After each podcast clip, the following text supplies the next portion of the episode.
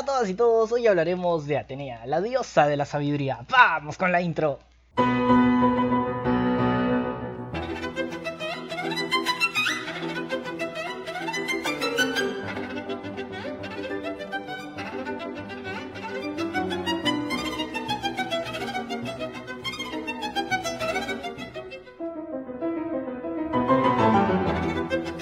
Bienvenidos sean a un nuevo capítulo más para ti y para mí. Hoy cultura aprenderemos sobre los griegos, más específicamente la mitología griega. Para la mitología griega Atenea era una de las más importantes del Monte Olimpo. Y por mucho la sucesora del trono de Zeus. Esta diosa muy intrigante es de las pocas que se conoce datos reales, hasta el punto en que se ha llegado a pensar que fue una mujer que existió de verdad. Hablar de Atenea abre muchas aristas que sin duda deberemos estudiar. Por ser la más sabia de los dioses ocupó un puesto privilegiado. Por tener un nacimiento abrupto recordada por muchos y por haber ayudado a los seres más importantes de la mitología griega, su nombre ha perdurado en los libros de historia. Su nombre proviene del griego Atina, que significa inteligencia épica. Empecemos hablando de su biografía. Su procedencia no es exacta, pues existen tres mitos los cuales te contaré porque sé que eres un chango que no te gusta leer. Algunas historias cuentan que es hija de Poseidón, dios de los mares, con quien acabó enfadándose tras lo que fue adoptada por Zeus. De esta riña personal sí que surgieron todos los problemas que luego veríamos entre ellos y diversas historias, como la de la medusa que te explicaré en otro podcast. Otros dicen que fue hija del titán de la sabiduría, quien una vez intentó agredirla, pero Atenea le dio muerte, haciendo una coraza protectora con su piel, la égida, y luego se sujetó sus alas a sus propios pies. Pero la más apoyada fue la que dice que fue hija de Zeus.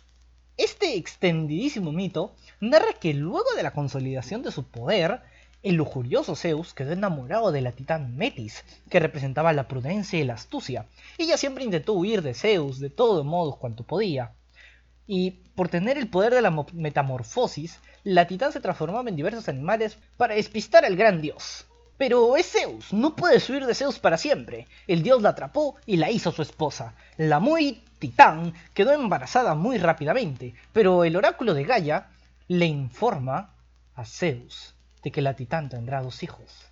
Del fruto de este embarazo saldrá la primera, mujer, que igualará a su padre en fuerza y sabiduría y a su madre en astucia y prudencia. Y el segundo será un niño, que le hará más fuerte que su padre y le tomará el poder.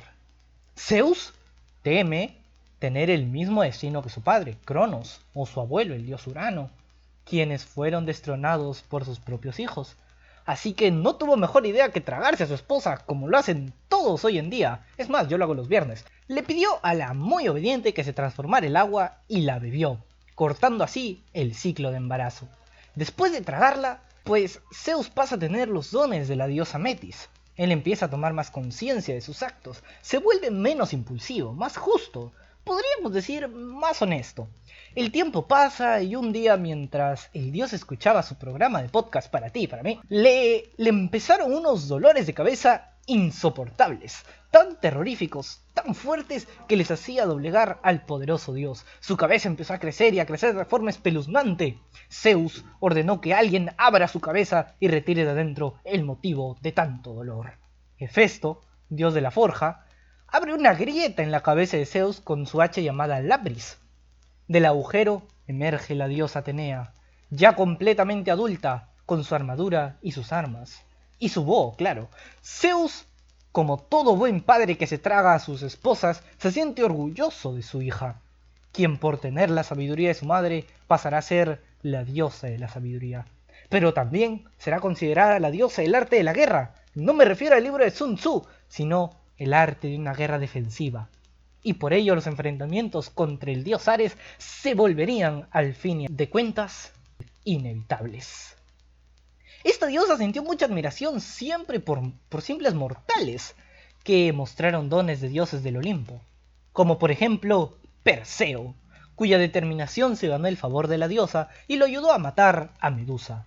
Heracles, cuyo coraje y valentía le hicieron con los dones y la ayuda de la diosa, en algunos de sus doce trabajos. Y obviamente Odiseo, cuya naturaleza de astucia y perspicacia le confirieron la ayuda de la diosa en múltiples ocasiones. Y ese fue un pequeño resumen de la diosa Atenea. espero les haya gustado. Si desean saber más sobre este dios, pronto habrá un capítulo completo, mucho más extenso sobre mitología griega, aunque probablemente para cuando grabo esto ya está.